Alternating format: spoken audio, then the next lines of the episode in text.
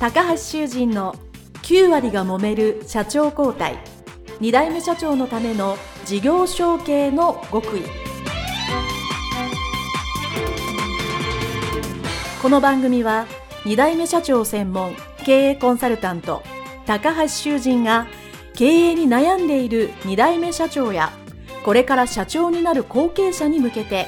経営力を伸ばし会社を引っ張れるリーダーシップを身につけるための番組です。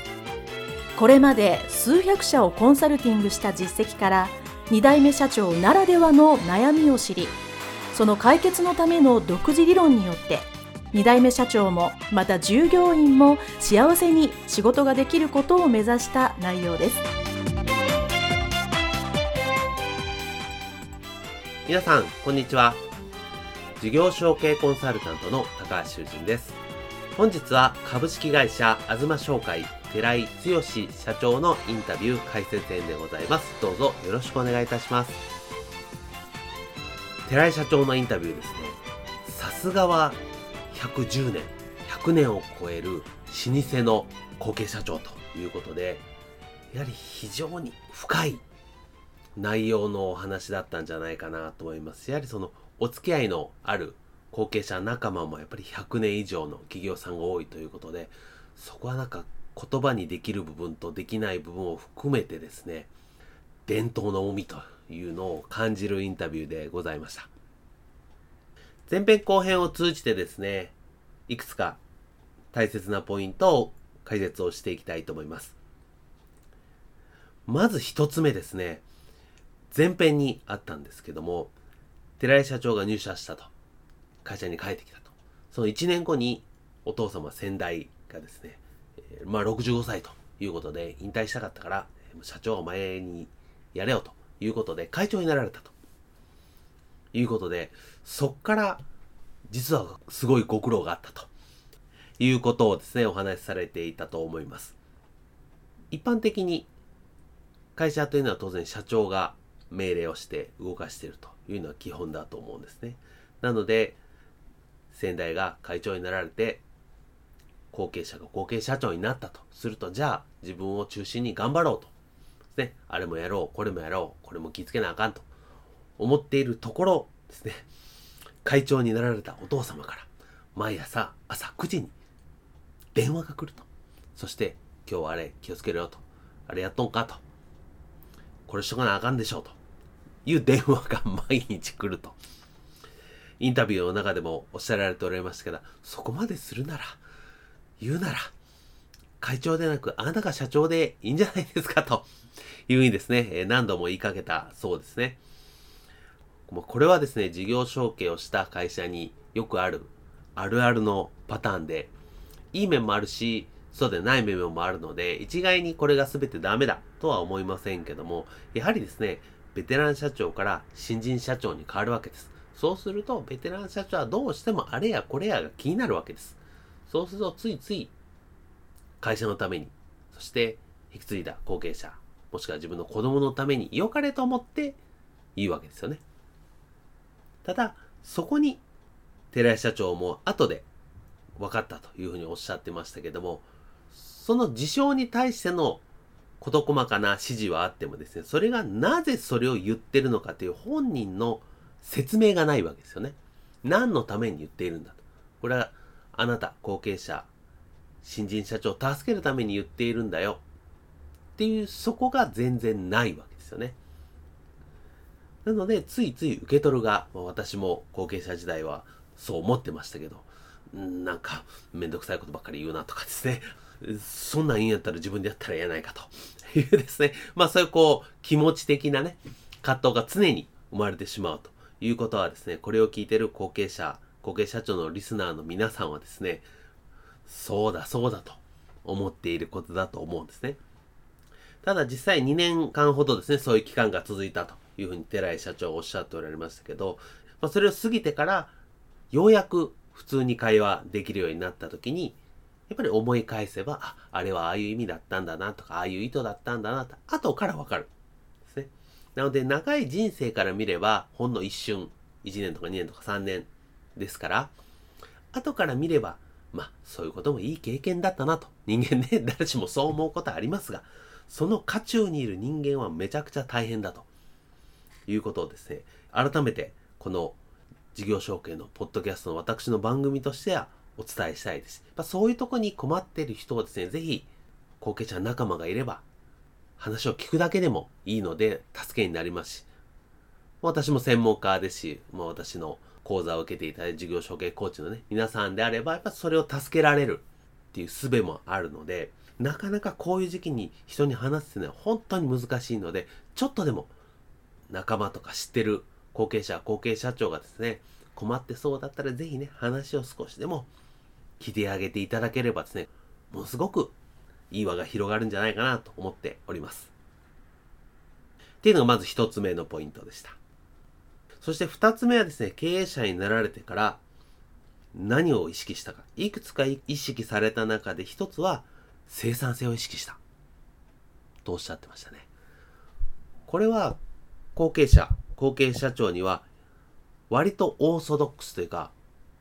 よくやる経営改善の一つですね。やはりどうしても昔ながらのやり方で、それでうまくいってる部分はあるにしても、やはり時間がかかりすぎるというのはあります。なので、どうしても長時間、今はいいけど、じゃあこれから若い人が、この寺井社長の 会社であれば、毎日11時ぐらいまで働いてるわけです。じゃあ毎日11時まで来る会社に、じゃあ次の若い世代の人材が入ってくるかというと、いや、入ってこないですよね。難しい。だったら、そういう人たちがちゃんと同じ時間で成果が出るように生産性を改善しなきゃいけないっていうのはですね、これは後継者の方は皆さん考えることなので、いい正しいアプローチだと私も思います。たくさんのことをされたと思いますけど、一つは会議ですよね。えー、私のインタビューの中でも言いました。会議はできるだけ短くするというのがもう一番の生産性です。これは間違いないです。なので、月に1回土曜日、もう一日中やっていた会議をですね、細分化しまして、週に1回15分全体、プラス各部署で30分。ということで、トータルの時間も短くなるし、1回1回の会議も短くなる。ただ、それに向けての準備は、ここで仕事の合間だったり何なりですごくやっていきましょうね。ということで、生産性を上げた。これが重要です。で、この生産性を上げるために、後継者がもちろんいろいろ伝えるってこと大切なんですけど、やっぱり論より証拠、聞くより見るで、いろんな会社さんのうまくいってるのを見に行ったというふうにおっしゃっておられました。これ短い話の中だったんですけど、これがね、ものすごく大きく効いてると思います。どうしても自分の会社っていうのは、自分の会社の中が普通になってきますけど、よそに行くとですね、全然違うと。もっとうまくいっていられ方があるっていうのを気づけば、人間気づけば行動できますから。そのためにいろんなところを見に行こうと。これもなかなかね、一言で言ってみると最初もういやいや連れて行ったと思うんですけど、それを6社っておっしゃってましたよね。6社も見に行った。6社も見るとですね、絶対いいとこ、そして自分にできることがみんな気づくはずです。そうすることによって全体的に生産性を上げたっていうのはですね、これは後継者、後継社長のこのリスナーの皆さんは必ず有益なやり方の一つなので、会議を短くするだけではなくて、生産性を上げたり、何か新しいことをするときに、この他のうまくいっている会社さんを見に行く。で、その見に行くための先として、やっぱり人脈がいる。ですね。そこがやっぱり後継者、後継社長にとっては非常に重要な人脈であり、経営改善のポイントであるというふうに言うことができると思います。そして3つ目ですね。3つ目はその業界全体のことを考えてらっしゃった。インタビュー最後の方ですけど。もちろん、東商会という自分の会社が良くなるというのはもちろん大切なんですけど、でも自分の会社だけ良くなっても未来はない。この業界、寺井社長であれば、自転車販売、まあ、自転車にかかる全ての業界が良くなる。そして当然、地域ですね。東京の台東区にありますので、その地域も良くなる。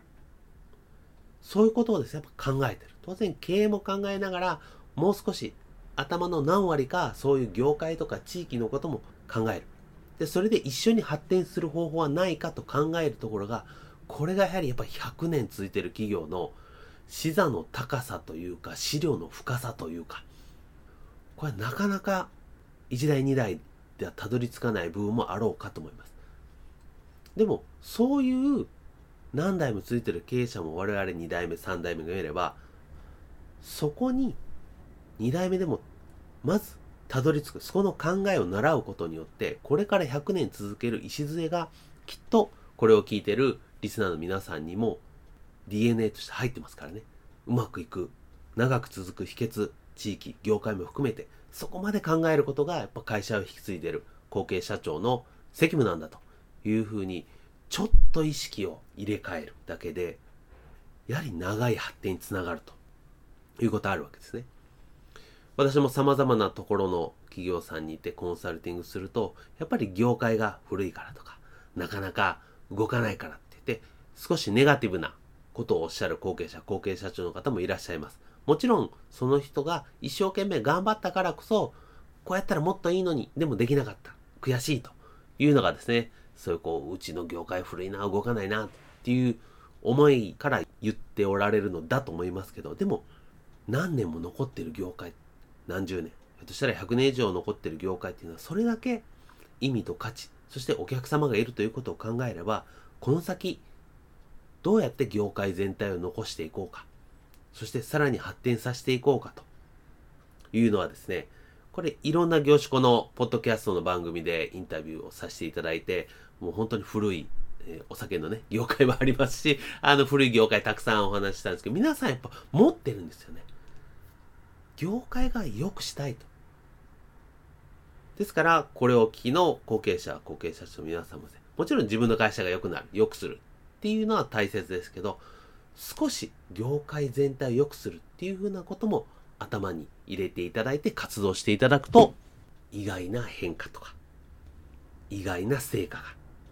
あるんじゃないかなと。実際この寺井社長はですね、インタビューの中にもあった通り、